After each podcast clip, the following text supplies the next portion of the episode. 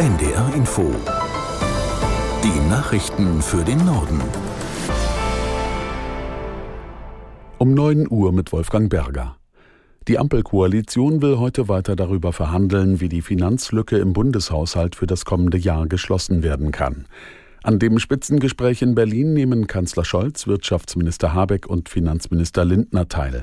Der Chef der FDP-Bundestagsfraktion Dürr zeigte sich auf NDR Info zuversichtlich, dass sich die Koalitionspartner einigen werden. Ich halte nichts davon, einzelne Treffen sozusagen zu überhöhen, sondern es ist äh, einfach Kernearbeit. Wir haben einen großen Haushalt, 450 Milliarden Euro groß im Volumen. Ich glaube, es ist schaffbar, äh, dass man 17 Milliarden Euro zur Konsolidierung findet und gleichzeitig heißt das, dass man in einzelne Titel, von denen es Zehntausende gibt, reinschauen muss und das muss solide geschehen. Ich glaube, das sind wir den Bürgerinnen und Bürgern schuldig. Wir sollten mit dem Geld äh, zurechtkommen, was uns die Steuerzahlerinnen und Steuerzahler zur Verfügung stellen.